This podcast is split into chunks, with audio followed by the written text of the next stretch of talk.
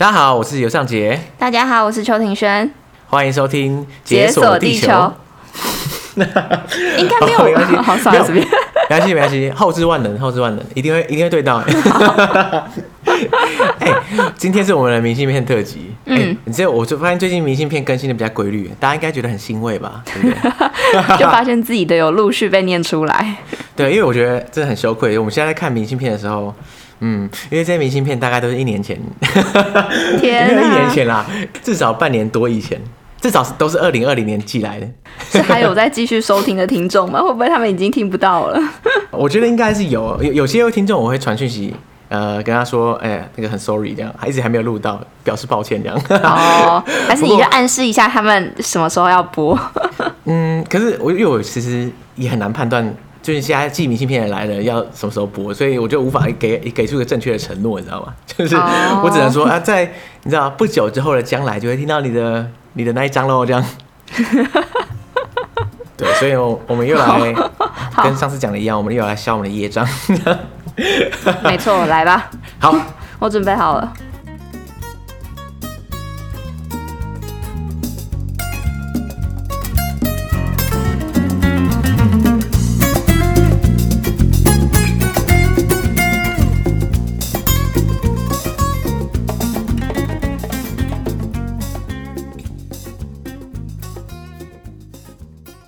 好了，那接下来，嗯，我们就来进入我们第十九张明信片。嗯，忍住，不要赞叹，不要赞叹，因为我们已经赞叹太多次了。我们已经录到第十九张了。那我们这个第十九张明信片呢、啊，它的来信者是阿搞。那阿搞其实蛮有趣的，阿搞他是一个，他也是一个 podcaster。那他的 podcast 叫做趴 K 五四三这样，趴 K 应就是趴下的趴，然后英文字母的 K。然后五四三，坦白说，我觉得很难描述，对，很难描述这些正确的怎么样写出这个名字。但是我觉得只要只要输入趴 K 趴下的趴，然后对，就找得到了。对对，应该就找得到这样。坦白说啦，我觉得做 podcast 一定要就是取名上一定要让大家好搜寻会比较好，不然。哎、欸，你有在暗示什么吗？不是啊，我我就想说，我就想象一下，假设我是阿搞，然后我要跟别人解说说，哎、欸，你知道吗？我在做一个 podcast。那别人会说，啊、是哦，那叫什么名字，我可能要结束三十秒，这 样有点有点辛苦，这样。对，不过呢，哎呀，其实我跟阿搞有时候会在 IG 上面传讯息，这样，所以顺便帮他打个广告好了，就是他这个 Podcast 五四三啊，他是在讲，呃，主要是以 Podcast 为主题的 Podcast。那在节目上，他们有两个主持人，一个就是阿搞本人，那一个是福，嗯，那他们两个就会在节目上介绍，应该说最近收听到喜欢的 Podcast 节目，或是某某单集之类的。然后其实解锁地球在那边被雀屏中选 很多次，这样也没有很多次啊，就几次啊。所以今天我蛮蛮感谢阿搞，他真的是我们忠实听众，这样。所以你们就因此变成网友？哎、算是啊，我们神交已久这样子。可是他居然拖这么久才才录，代表说我们其实没有没有搞什么内线这样。虽然我跟他有点私交的，一样是没有插队搞特权这样子。好，那所以呢，来进入他的那个他的明信片吧。嗯。非常惭愧的就是，他说啊，他在写这封明信片给我们的时候啊，他刚听完 EP 四十一《印加帝国》，现在都已经 EP 快八十，然后他说刚听完四十一，好，没关系，没关系，我们都知道，就是明信片本来就是比较 delay 这样。那总之啊，他是说他听完呃 EP 四十一的时候，就回想到他当初啊，曾经因为想要去体验拉丁文化，所以就飞到古巴这样。那因为他那时候呃前几年的时候，古巴。呃，开始逐渐开放嘛，对不对？嗯。那他就担心说，古巴开放之后就会快速毁灭这样，所以 他就他就请了十天的长假飞过去这样。他说后来后悔没有请太久，哎，我坦白说，干十天完全不够吧，超级不够吧，对不对？古巴哎，你有去过吗？哦，我真的是没有去过啊。但是你光是想象你在你在中美洲，你飞中美洲就已经够麻烦了吧？这么远？对啊，你要飞到美国，然后再转机。我我不太确定美国可不可以直接转机到古巴。那如果不行的话，搞不好你要飞到什么？墨西哥之类的，然后再转机转到古巴，干这光是来回搭飞机就已经搭了两三天了吧，对不对？可是要请假也很难请吧？就是一个上班族假能够有多少？也是啦，所以这这应该就是为什么我常常收到听众来信，就是说什么呃一一边听节目一边就很想打，就是很想辞职这样，很想辞职。对对对。不过这这一年多来，大家这个情况应该逐步改善，因为辞职现在也不能干嘛。但说不定疫情之后会有一波辞职潮，就大家闷太久了。对对对，大家反正钱也存够了嘛，对？大家应该最近没什么花钱，就是大家辞职信可以先打好了，好不好？就是存在云端。哎、欸，你不要在那边。疫情结束那一瞬间，不是先设定那个啊，就是定时发送这样。明年一月一号直接发送给老板这样。哎、欸，辞职喽这样。那这样的话你就不用担心十天什么去古巴太太少这样，搭飞机搭两三天没什么没差，对不对？搭飞搭飞机搭一个礼拜就搭，对，尽管搭。太夸张了。他说他在呃他在古巴去了四个城市，哇！你看你想象一下，十天的旅程去头去尾，他可能剩下不到一个礼拜。对啊，然后他去了四个城市，哇，这个真的很赶哎，对不对？没错。那所以呢，他去的那四个城市啊，第一个就是当然首都哈瓦那嘛，这一定要去的。然后再来就是其他三个城市，一个叫做西恩富戈斯，那名字还真复杂。这看起来像是 Cienfuegos，应该是。然后再来就是千里达，还有圣塔呃圣克拉拉，嗯，或是圣塔克拉拉，嗯，有不同的翻译这样子。嗯，那这些城市有一些我们在之前的那个古巴单集都有讲过，这样。那总之看起来它的路程的脚程也是蛮快的，坦白说。脚程。所以呢，这个事件就是发生了，他他们到总的其中某一段的时候啊，然后他们吃完早餐要准备要去景点这样，然后那天呢天气啪万里无云这样。那为什么是胖？就是太阳很大的音效，太阳很大。OK OK OK OK OK。你没有抓到我，你有 get 到是不是？不然太阳很大的音效应该是什么？擦，哎，这样好像有点怪。好了好了，继续继续继续。好啊，总之很热就对了。大家有感觉到声音中的那个热度吗？这样。嗯，好啦，有。那哎哎很热嘛，然后他就想说，干那个走路去可能会干热死之类的，因为他那个走路估算一下可能快一小时四十五分钟之类的。嗯、然后他们就找了一个人力车载他们去。嗯、那所谓人力车，其实在古巴好像是一个常见的代步工具，这样一台车可以坐两到三个人。因为我是没看过啦，我猜就跟东南亚有时候见到的一些人力车可能有一点点像，我不是很确定。你说前面骑着摩托车，然后后面有一个小车厢可以载人的那种感觉是吗？你说像嘟嘟车那样？对啊。我觉得这样叫人力车吗？它也是，它应该是燃油车。我我想象人力车应该是前面有人要跑的在拉，太夸张。然后是或是骑脚踏车这样。我我在缅甸有看过，中国也有看过，可是我，我不是很确定古巴的到底长什么样。可是好，我们就姑且相信应该是长那样吧。好，就是可能有人在前面拉这样子。然后呢，像这种观光地方的话，你在搭这种车，一定是要先谈好价钱嘛，免得他怎么知道？赶快到了就跟你说一百美金这样，那还得了？嗯哼。那所以说他们就赶快谈好这样，然后司机就说：“哎，那个一人十块钱啊。”那 如果说有有准时收听我们的古巴单集的话，大家知道古巴其实有分两种货币，那一个叫做库克，那一个叫库普。我觉得很烦的，就是说他把 他这两个货币的名字也很像，然后而且特别是都很难念，都是一堆气音这样，所以我在节目上要讲的时候真的是很痛苦。呃，所以那个 cook 跟 coop 其实是有大概三十倍左右的差距，就是这个换算比例这样。所以呢，如果你在付钱的时候是付 cook 还是 coop 是很重要的事情，就是这个一定要讲清楚，不然的话就差三十倍这样。那不过跟大家补充一个小知识啊，就是呃，现在从今年二零二一年开始啊，就是。呃，古巴已经废除这个两双货币制了，这样，所以那 Cook 跟 Coop 已经变成时代的眼泪。哦，真的哦。对。那现在都统一用什么啊？现在就是统一用，我不知道名字叫什么，可是就变成单轨制这样，嗯，就不会再跟以前一样，就是有两种货币并行。哦、因为那两个货币被人家骂很惨啊，因为很烦啊，因为你你每次去商家买东西，你还要一直问说，那到底是 Cook 还是 Coop 这样，还会讲不清楚。可基本上。不就是商家会判断你是本地人还是观光客？观光客基本上不就都是 cook 吗？对，就是应该照理讲是这样，但是因为有些、哦、有些商店，它大部分都是只有本地人才会去的，所以他可能就平常都在说 cook。那他看观光客出来，他也可能一时不知道怎么反应，所以还是给你用 cook 来来结账这样。那那你就可以因此而就是对省钱。那有些人可能会有想要坑你钱啊，可能一开始跟你说他要收 cook，然后后来又变成说要收 cook 这样。反正就嗯就很麻烦啦，所以呢就 就这个也要搞清楚。不过大家也不用太担心，因为已经不用搞清楚，现在是没差。哦对。然后这个时候呢，他们就谈好了嘛，对不对？一个人十 cook，那他就坐上车。哎，说错了，不是一个人十 cook，是一趟十 cook，两个人十 cook。嗯。然后他们就好坐上车，然后就过去这样。一路上愉快的聊天，司机就说：“哎、欸，你们哪里来的啊？”他说：“哦，台湾啊。”这样，然后他们居然还知道，干原因是因为我们的棒球很强。哎、欸，有道理啊，对不对？有道理。我之前也没想到哎、欸。对啊，因为古巴的棒球很强啊，然后台湾的棒球也蛮强嘛。对，像像之前的那种国际赛事，我们常常就会跟古巴对到。哦，好，我刚刚还以为这是就是他对观光客，对啊，你是完全没在看是不是？还是没有？我就以为他这是司机对于观光客的手法，就是他可能都已经先摸清楚你是哪里人，对，然后我就是讲你国家的特色，我不知道，也是可以啦，也是可以啦，只是做功课做到这么细，连台湾的都纳入其中的话，我觉得哎，算蛮敬业。好，可能真的是因为棒球了。对啊，就可能因为棒球吧，在比赛转播有看到这样子。不过台湾对于古巴的话，可能。我不知道啊，每次我看到的时候，大部分都是凶多吉少，所以我不是很确定古巴人觉得他们棒球怎么样这样。不过至少是可以在比赛上面碰到对手，所以呢，他们应该是有某种程度上的敬意吧。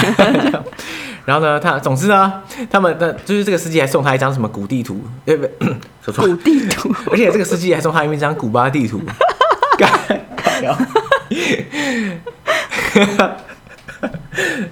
这个司机送他一张地图。应该是现代地图啊，还是其实真的是古地图？我不是很确定。但总之，他送来一张地图做纪念了。然后他们就觉得说，哎、欸，这个司机好像真的不错。然后后来他们就是到了景点之后啊，那因为他们手上没有零钱嘛，所以他们就给司机二十元的 cook，然后去等他找钱。那时候司机就露出一脸真的车费就是二十元的表情，是不是你们搞错了什么什么之类的？这有点荒谬哎、欸，直接装傻、啊。然后反正后来他们也是。就是他们也是不放弃啦，就是他就觉得说，反正你那时候跟我说十 cook 就是十 cook，你不要在那边跟我争，就是我们不是好欺负的什么的。哇，突然摆出一个凶神恶煞。对啊，是不是遇到这种就真的是要跟他吵一下，不然他们都觉得观光客好欺负。一定要啊！如果你太软的话，对啊，如果你说说啊不好意思，是不是刚刚一开始是说十 cook 这样，他他一定不鸟你。我如果是我，我就是会这样。这样不行，这样不行。好，然后反正后来司机就觉得好像也没有遇过他们这么鲁的人，然后所以他就开始好啦好啦，那我就是就是慢慢的在挑钱数钱给你这样子，然后反正一开始可能他们先给他先找给他五块，但他们就说不对，还是有一些差距，然后之后就在一块一块一块慢慢的找给他这样子。干这 这带什么招数啊？要找十块，他先给你五块，然后。然后要一块一块追加，直到你说好为止，这样 太悲了。反正我觉得他就是拖延战术啊，反正拖到最后，他就说啊，我手上啊真的没有钱了，反正就是这样子。然后最后好像算到最后是觉得差一块美金这样，对不对？那他说，他说后来就加到九块之后，他说没钱，所以他就用那一那一块钱，他很 nice 哦，他他补他们一块美金。对，因为美金跟 Cook 基本上是差不多等值这样，他们就觉得哎干不错哦，因为美金其实比 Cook 好用嘛，对不对？美金你至少到处可以用啊，啊 Cook。你就只能在古巴用。对啊，对啊。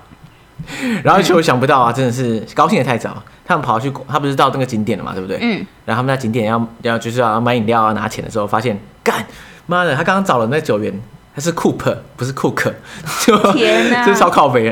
不知道就是他们的钞票有那么难分吗？因为我在之前在那个跟，因为我是没看过啦，但是我在那个之前跟来宾一起录音的时候，他们是说，呃，Cook 跟 Coop 其实光是颜色上就差蛮远的。不过他们可能刚到。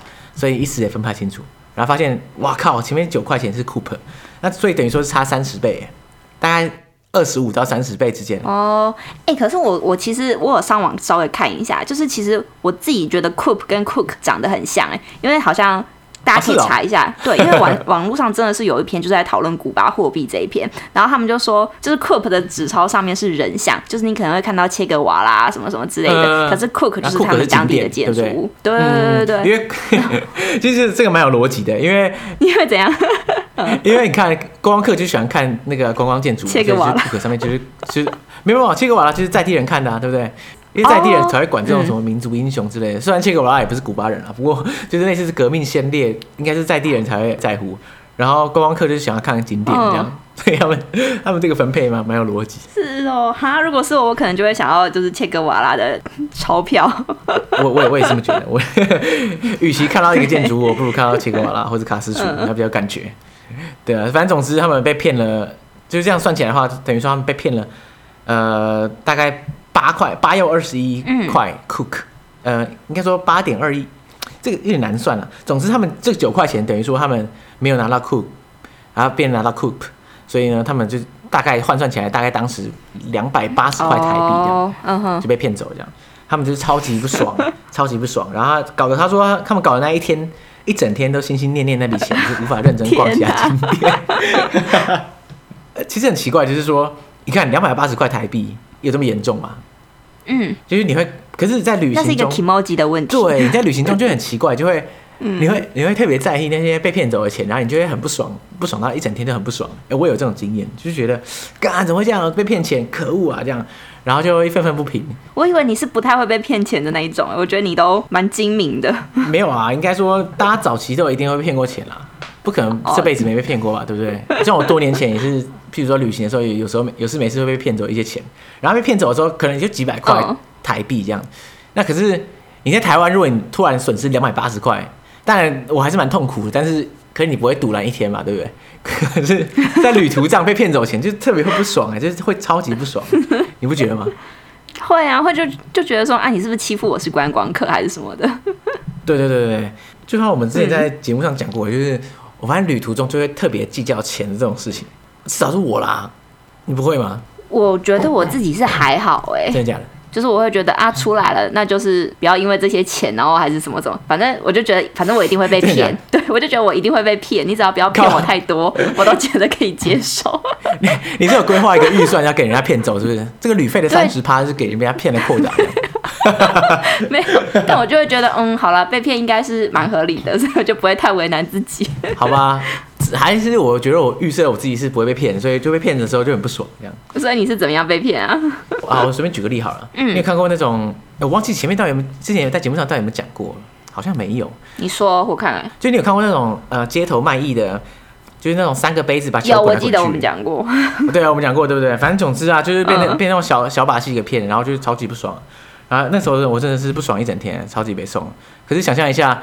你为了几百块不爽一天，你 有什么意义？天哪，其实也不知道在干嘛这样。可是，在旅途上就是这样。后来啊，你知道，我就是在跟那个阿伟一起录节目的时候，就是那个印度系列的时候啊，他就有分享过他的心态啦。总之呢，他是一个比较佛系的旅行者啊。然后他在旅行中，不管遇到什么堵然事情啊，他可以很抽离当下来看这个事情，就类似。那我我我不知道他抽离当下到底是怎么样的情况，可是我觉得我想象中应该算是一种类似灵魂出窍了，用第三人称的方式 来来看自己的这个旅途。你觉得你你把自己的旅途放在一个你不要用第一人称视角去看，你用第三人称的视角去看的时候，你把自己的情绪跟自己保持一点距离，你就不会那么堵然。像譬如说我在被骗的当下，我可能就干怎么会被骗？干可恶啊！我钱被骗走了，那当然很不爽嘛。可是如果你用第三人称视角讲说，哦，干，你看他就是在旅途中被骗钱，反正总之你要跟自己的这个人格保持一点距离，你就不会这么陷入当下的情境。或者说你有时候你看路上很多骗子会想跟你撸跟你撸小嘛，对不对？那你如果你真的跟他很生气的话，你值得吗？对不对？你跟骗子生气干嘛？骗子脸皮这么厚，你再怎么骂他也没屁用嘛，对不对？所以呢。阿伟的哲学就是说，你在路上旅行的时候啊，你一定要懂得演戏。那所谓演戏，当然不是很夸张，说你要你要演什么东西，是是你要你要，譬如说你不管什么情绪，你可以用演的，可是你不要真的生气这样。譬如说你骗子很过来，你要骂他，干骂他骗我钱这样。可是呢，你可以装很凶，可是你心中千万不要真的真的生气，因为你跟真的跟骗子生气，吃亏的绝对是你啦，大概是这个感觉。哦，但这很难吧？要怎么抽离啊？这真的很难啦。你有在练习吗？啊？我觉得被骗多了，可能就有了。那是麻痹吧？不是啊，第一个被骗久了，你自然就比较不会被骗，这是第一点啊。第二点就是说，嗯，你你也大概知道被骗是什么感觉，嗯、你就可以掌握出来这个情绪，你就不会陷入其中，这样，对啊。嗯。哎、欸，不过所以你看起来真的是在旅途中不会特别管钱，可是我真的是在旅途中会特别斤斤计较，哎，不知道为什么这样。你是还有什么事迹吗？嗯。对啊，就像之前不是搭车搭便车被人家砍。干，哎、欸，那个也只是为了一百五十块人民币不想付而已，然后就被砍这样。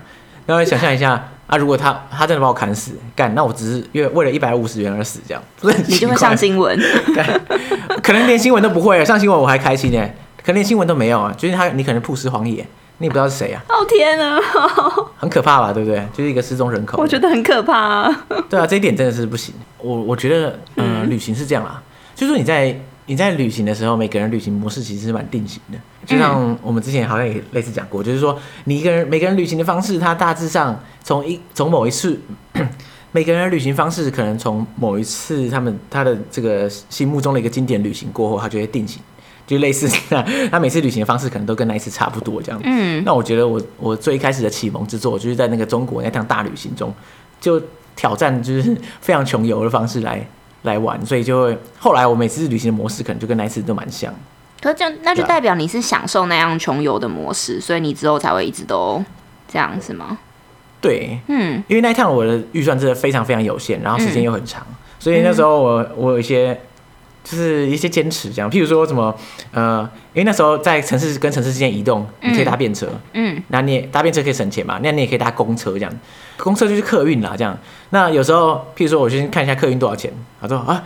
三十块，就是可能三十块人民币，然后干好贵啊，不想搭，然后就跑去搭便车，嗯、然后搭你可能搭便车，你可能要搭，你可能要等一两个小时，可是因为你为了省三十块，就是就觉得干三十块省到我就觉得爽，这样，大概这种旅途中的奇怪的感觉，这样，就如果是现在在生活中，你要我等一两个小时，或者是花三十块搭搭客运的话，我绝对是搭客运这样，但是。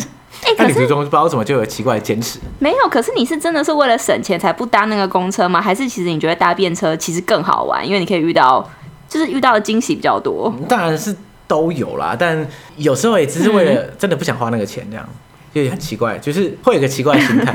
我觉得也跟我在旅途上碰到的那些其他背包客的影响有关呢。因为我在那个旅途上啊，碰到很多那种，嗯、呃，应该说会走那条路线的人，大部分都是穷游派的。居多这样子哦，嗯，对。可是你知道有一有一帮人，嗯、我把它定义叫做穷游的基本教义派，就好帅哦！他们他们真的很夸张，就是会到极致的穷游，而且他们会无情的嘲讽那些他们觉得不叫穷游的人。我觉得这这这派人让让我觉得非常的讨厌。嗯，他们怎么样？嗯，譬如说，因为假设我我有时候搭便车嘛，那有时候我还是会搭公车啊，或者、有时候会搭客运，那可能花三十块去搭。那搭完之后，然后那可能碰到一些基本教义派的教友了，他们就会跑来说：“哎、欸，那你，比如说，哎、欸，刚怎么来的、啊，或者什么什么之类的。”我说：“哦，我搭客运来的。”然后他们可能就会说：“啊，那搭搭客运，就就是类似一副就是我可能穷奢极欲这种感觉，真的真的。然后我觉得这种批判别人旅行方式的的这种心态真的要不得，因为我爱怎么旅行干你屁事啊，对不对？就没有旅行方式本来就没有高低之分嘛。嗯、可是我觉得就会。我觉得真的会互相看清旅行方式。我觉得像譬如说，嗯，很追求穷游的人，很容易就会看清其他旅行方式的人。那或是说会走很多奢华路线的人，他们也可能会觉得说啊，干这样才爽啊，这样。嗯。那穷游的话，也可能会觉得说，哦，干我这样最屌啊，我才没花钱是吗？啊，可是啊，干重点不是，对，重点不是这个嘛，重点是你有没有在旅行中让你自己得到满足，或者说让你有所收获，跟你 跟你到底用什么方式旅行，其实没有那种绝对的关系，这样。嗯，对啊，蛮同意的，就是看你自己喜欢什么样的方式啊，为什么要去评断别人？对啊，对啊，很怪哎。对啊，所以后来我就对这些这一派基本教义派的人非常感冒，这样。真的有这种真的有这种交易派吗？还是你自己定？没有啊，就是我常 真的常碰到这样的人啊，就是动不动就会对你的旅行旅行方式各种批判，这样。至少在那一趟上面，我蛮常碰到。他可能觉得我花这么少钱。对啊，他就觉得很骄傲吧，对不对？想到觉得烦。哎、欸，可是我自己在旅途中省钱的方式，我会想办法去认识当地的人呢。因为像有时候你去租一些 hostel，那有一些可能从同一个国家，但是其他城市的人来，他们也会选择住 hostel，然后认识其他一起的那种旅人。然后我就觉，我就会透过这种方式认识当地人。然后如果跟他们一起出去吃饭、旅游还是什么，嗯、其实就比较不会被商家骗。对啊，而且还免费获得地陪。对啊，我就觉得 真的是，虽然这有点刻意啦，可是我会希望在每一趟旅程中都尽量认识当地的人。还好啊，你不是旅行的时候你还会开 Tinder 吗？那可以认识更多当地人啊，对不对？哦，对啊，我 各种方式，我觉得这方式因为我认识当地人真的很不错。像我自己也是，就是我在旅行的时候，像我会去跳那种呃，我我会跳 swing 嘛，对不对？我就会参加 swing 的活动。Oh. Swing the party，嗯，然后因为你知道，就是我看起来就一个外国人一样嘛，所以在里面跳的时候就可以顺便趁乱说，哎、嗯欸，那个我是我是游客啦，什么什么之类，啊，我才刚到这样。那大部分人听到这个，一定第一反应就是说，哦，是哦，是哦，是哦，那你要去哪里啊？什么？哎，要不要去吃饭啊？哎、欸，这个感觉不错吧？对不对？就可以有非常在地、很温暖的连接，这样感觉超棒啊！所以每次我旅行的时候，每到一个城市，我立刻。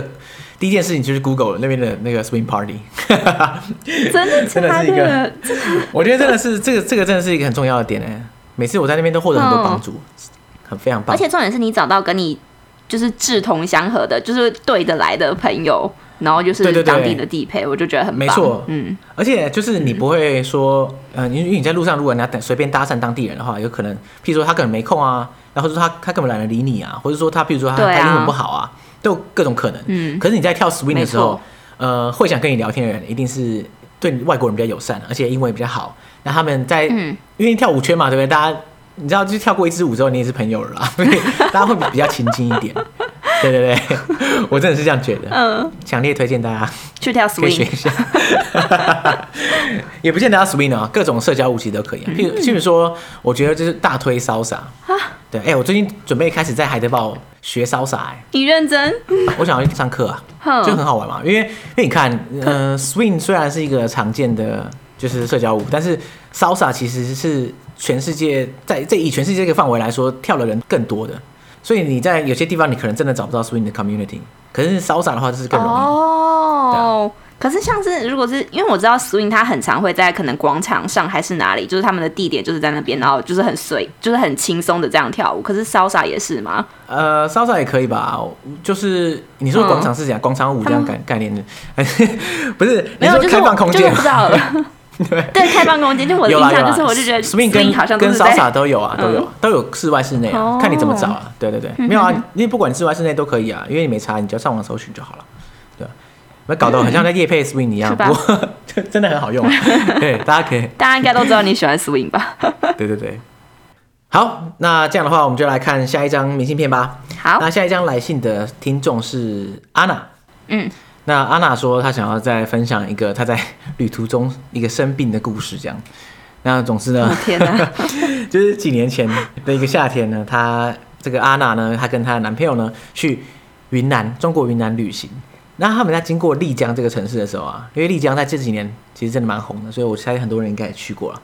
那、嗯他那边有一种很有名的食物叫腊排骨，就是那个腊肉的腊，就不是很辣的辣，是腊肉的腊。哦。那嗯，所以呢，他们就在这种美食 App 上找了一个比较评分比较高的餐厅，然后跑去吃这个，就反正就是去一家评价蛮高的腊排骨餐厅去吃吃看这样。然后到了之后啊，他们就干，嗯，有点吓到。为什么？就像那个餐厅的卫生感觉好像不太好哎。然后这个灯光也是那种乌漆麻黑，很很很昏暗这样。然后客人的桌子椅子都超矮。嗯。然后我想说，哎，这不是三妈臭臭锅吗？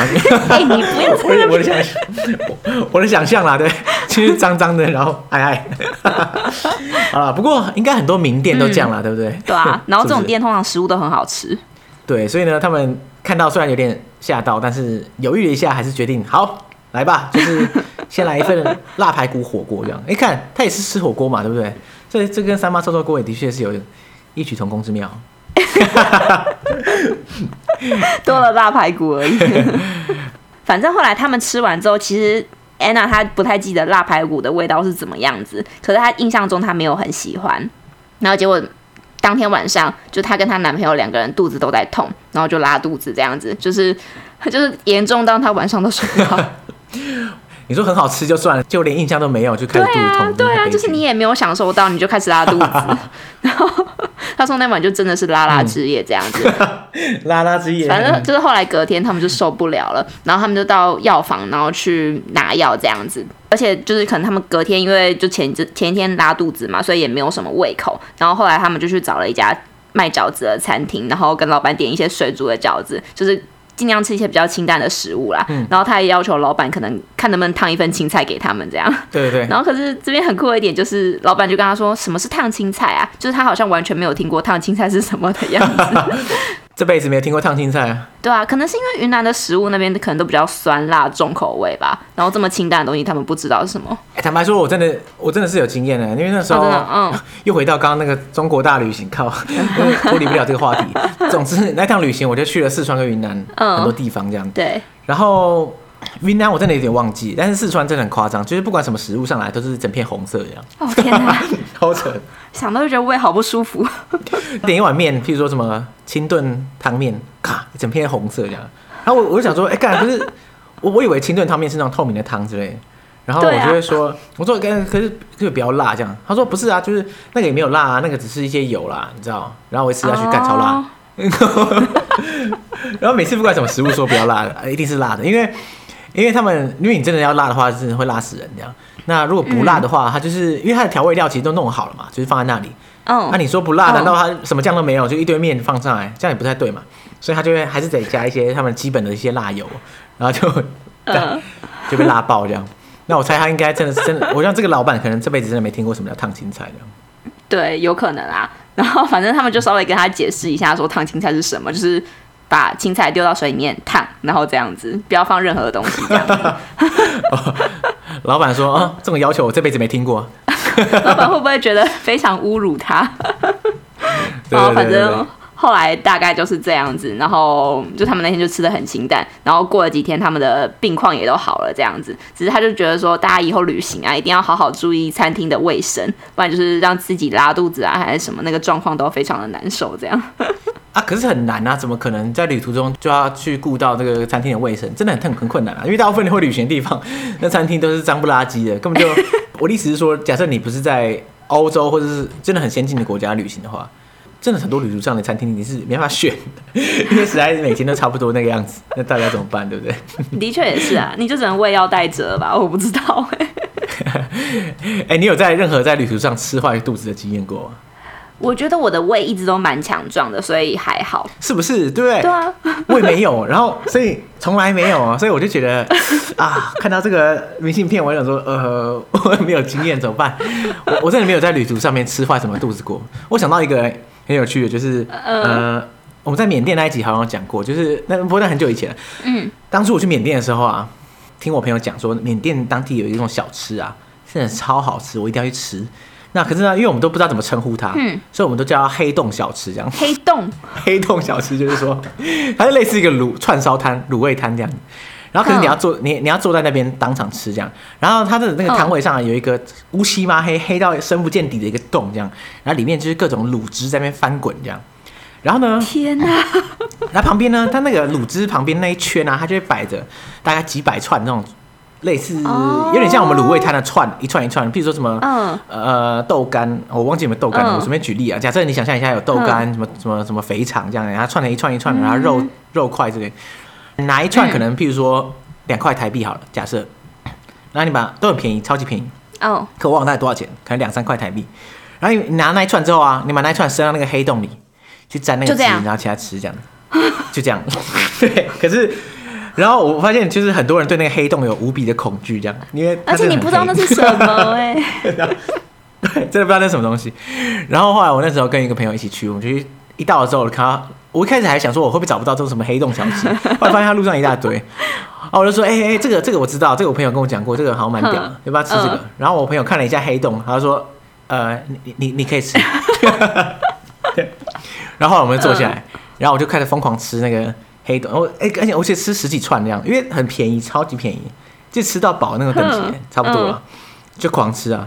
狂吃完之后干，结果也没事。呃呃就 你真的很强壮。对啊，我就觉得那个。肠胃其实是很错了，说不定那个酱料根本没什么，是我们自己吓自己。对啊，他他他只是长得乌漆嘛黑而已。那、啊、台湾的卤味不是也这样？啊，大家不是喝的爽爽，对不对？大家只是因为在缅甸，所以觉得害怕，对不对？其实、嗯、没有这个道理嘛。对，而且就你不清楚，啊、你不是当地人，就很难懂。没错，没错，蛮合理的。看他讲的那个烫青菜，我就想到，因为我现在在德国嘛，我都自己煮嘛。嗯、那坦白说我，我有煮烫青菜哦。我超级常煮烫青菜，这是我的基本款拿手好菜，你知道吗？我 我的招牌菜烫青菜，而且而且你知道我煮饭是几乎不放任何酱料这样，那不是因为我很健康，而是因为我真的不太知道怎么放，就就我我不太确定要怎么加，你知道吗？就是你你可以随便加嘛，对不对？可是就是那个。我觉得酱料对我来说有点困难，而且德国的酱料不是这么好用，这样，oh. 所以我觉得想一想，我就觉得说啊，反正水煮一下好像也蛮健康的。那酱料什么的，我本来在台湾的时候也没有特别爱吃什么酱料，然后我就，但你至少可以加个盐巴吧，嗯、让它有点味道。哎、欸，坦白说，我也真的不加盐，不太加盐巴的，因为也不是因为我很健康，是因为我觉得盐巴没有很，就是盐巴的量很难掌握，哎，我不知道怎么讲啊，就。可能我太废了还是怎样？就 就我我对加盐巴没有什么信心，这样，所以我就我我就通常就是连盐巴都不加，就一堆水煮青菜那边用吞的这样，干，非常 low 的一餐这样。所以你现在到德国一年了，你都吃水煮青菜，厨艺完全没有任何一点进步是吗？没有啦，没有啦，没有那么废啦，我还是有时候会煮一些像样的东西这样，只是我真的。如果懒得煮的时候，我就真的是水煮一下这样。而且我每次煮东西很多都用水煮的，所以怎么突然觉得自己好像很健康？健康，健康。对啊，不然呢？你当初在奥地利，难道难道你就煮一些澎湃的大菜？我真的觉得，因为我那时候去奥地利，我真的很怕我吃不习惯当地的东西，所以而且我是酱料派的，我是酱料控，所以我从台湾带了 我从台湾带了，其实也没有很多，我最后有稍微筛选一下，但是我就从台湾带过去的酱油一定要，然后还有干贝酱，然后跟辣椒酱。干贝酱干、嗯、这么高级？对，我原本还想 干贝酱，你真的是，我跟你讲，你真的应该带，我帮你寄过去好了，你真的应该要有一罐干贝酱，它就跟康青菜拉一拉就超好吃。哦、因为我我有收到一罐那个，就是我妈帮我寄来的 XO 酱，也很好用，就是那个。对啊，XO 酱干贝酱是同一个东西吗？不一样吧？差不多啊，就是对，有点类似啦。哦，有干贝 XO 酱。对对对，嗯、但但是 XO 酱已经已经很好用了，就是拿来炒饭啊什么之类的。哦，对啊。哎，不过那罐快用完了，所以你要寄的话也是非常欢迎。还是有听众想要抖内地址写在节目资讯栏？没有啦，没有啦，没有没有。你很夸张。然后反正就是除了酱料之外，我觉得我那时候在奥地利很常做的一个就是意大利面。因为实在太便宜了，就是意大利面一包很便宜，然后他们的酱料也都很便宜，然后所以我就会去就是去超市，然后买很多回来囤这样，然后就当我的三餐。哦，我也是啊。对啊，所以其实看吧，你还是有在吃。不是啊，意大利面那么简单，这个跟烫青菜等级差不多，最最废的食物一样。对啊，我很常煮意大利面啊，而且意大利面煮起来很便宜啊。其实你认真来说，嗯、你意大利面煮一餐大概只要一欧元吧，不到。可能不到、啊，对啊，就很便宜，然后又好吃。对啊，因为你一罐酱才一欧元，就很划算。然后一包面个零点五，靠，那这样这样随便算算一算，哇、嗯，那一那一餐不知道多便宜，比台湾还便宜。对啊，对啊，没错。对，这是我拿手好菜。哈，嗯，这是你的拿手好菜。对，我就我觉得有时候在欧洲自己煮，可能其实大家说会很花，就是大家说欧洲的饮食很花钱，可是你自己煮其实。那个花费就真的是差很多，对啊。对啊，嗯，自己煮跟在台湾没有太大差别。对啊，的确是。嗯，而且我在那边的时候，我超喜欢吃吐司加 Nutella，你会这样吃吗？因为我不吃 Nutella，Nutella 很甜诶。嗯、可是我我知道我室友超爱吃 Nutella，、啊、他就会买 Nutella 直接涂在面包上。可是我会涂花生酱啊，可是我不会涂涂，真的不会涂 Nutella。但我知道欧洲人都很爱吃 Nutella，那譬如说什么什么可丽饼啊，然后。松饼啊，无处不加努特拉，我就觉得，干，就是很甜哎、欸，真的超甜哎、欸，我觉得超赞。OK，我是吃不下去啊。我那时候大概嗑了三罐努特拉，然后回台湾，我整个胖了八公斤。干干八公斤哎、欸，八公斤很多、欸、八公斤，我真的胖了八公斤，半年半年八公斤。不是啊，对，以以以你的体重来说，可能已经胖了二十趴哎。对，我真的，我真的胖很多，我真的胖很多，太夸张了吧，超扯。所以你知道那东西有多罪恶？如果你换算成我胖二十趴的话，已经胖了个我不知道哎、欸，十几公斤吧，对不对？干太夸张了吧？对啊，所以我觉得蛮可怕的。我我很非常庆幸，我很讨厌努特拉，所以 我到现在，而且你要吃水煮，快一年也没有胖多少，而且我在这边都没什么在运动，所以 OK，不错不错，大家小心努特拉，真的。不过台湾很少人在吃啊，所以应该还好。嗯，哎、欸，如果观察一下德国人的煮饭习惯，应该说我室友啦。嗯、哦，我发现我室友真的很不爱煮饭。但我不能盖瓜说他就是所有德国人啦。但是，但是根据我听到的，嗯、呃，譬如说这边的其他认识的朋友，他们也有一些德国室友，然后大部分人的心得都差不多。德国人真的很讨厌开火的感觉，我的感觉啦。他们就像譬如说以我室友来说，他就会买很多冷冻食品，就是那种呃，譬如说冷冻的海鲜饭。冷冻的某某某就已经煮好的食物，可是是冷冻，嗯、然后要、嗯、要煮的时候就整包直接唰放在那个锅子上，然后开始加热，然后唰唰唰翻一翻，煮好了，大概五分钟，对吧？他他就每餐都这样干，因为我德国人我的观察、啊，午餐的话很很多吃冷食啊，譬如说吃三明治啊或者吃什么啊，这种本来就不用开火嘛，面包切一切，小黄瓜切一切就可以就可以放，然后嗯、呃、对啊，然后那个晚餐。那个拿那个冷冻食品，唰 直接加热，哎干真的是，哎呦，其实我觉得我觉得蛮高兴的，因为 他几乎不占用厨房，然后我就是占用厨房很久的人，你知道你知道吧？就 我是我几乎是住在厨房里这样，然后他他几乎很少用，我觉得嗯非常不错，这个这个平衡很好。哎，我想问，那你们厨房有抽油烟机吗？没有，没有，没有哈，真的，我发现欧洲完全没有都没有抽油烟机，对。靠我自己吸啊！我就觉得很酷，一边煮一边狂吸，太夸张。而且我因为我常常煎鱼，你知道吗？就我因为我室友不太吃鱼肉，然后啊我常常煎鱼，哎鱼就很味道很重嘛，然后我就觉得有点不太好意思，就是假在那边煎煎煎煎煎到整个房子都是鱼味这样。后来我煎鱼都我都要把我都要把那个那个厨房整个关起来，然后把厨房里面的窗户打开，煎完鱼之后就把那个就是一样把厨房门就一直死关着，然后关了好几个小时这样，然后才才能再打开，因为我们怕那个味道传到走廊上面，室友会傻眼，他说干味道超重这样。他应该会觉得很香，来跟你分一口鱼。我觉得他应该不会哎，我觉得他的食物就是他的食物选择其实蛮单一的，对吧？嗯。那不然呢？你在奥地利观察奥地利人煮饭怎样？哎、欸，但我那时候我那时候其实是一个意大利室友，然后我觉得、哦、其实我觉得也差不多哎，就他们很喜欢买那种冷冻的米，但对不对？然后就是直接。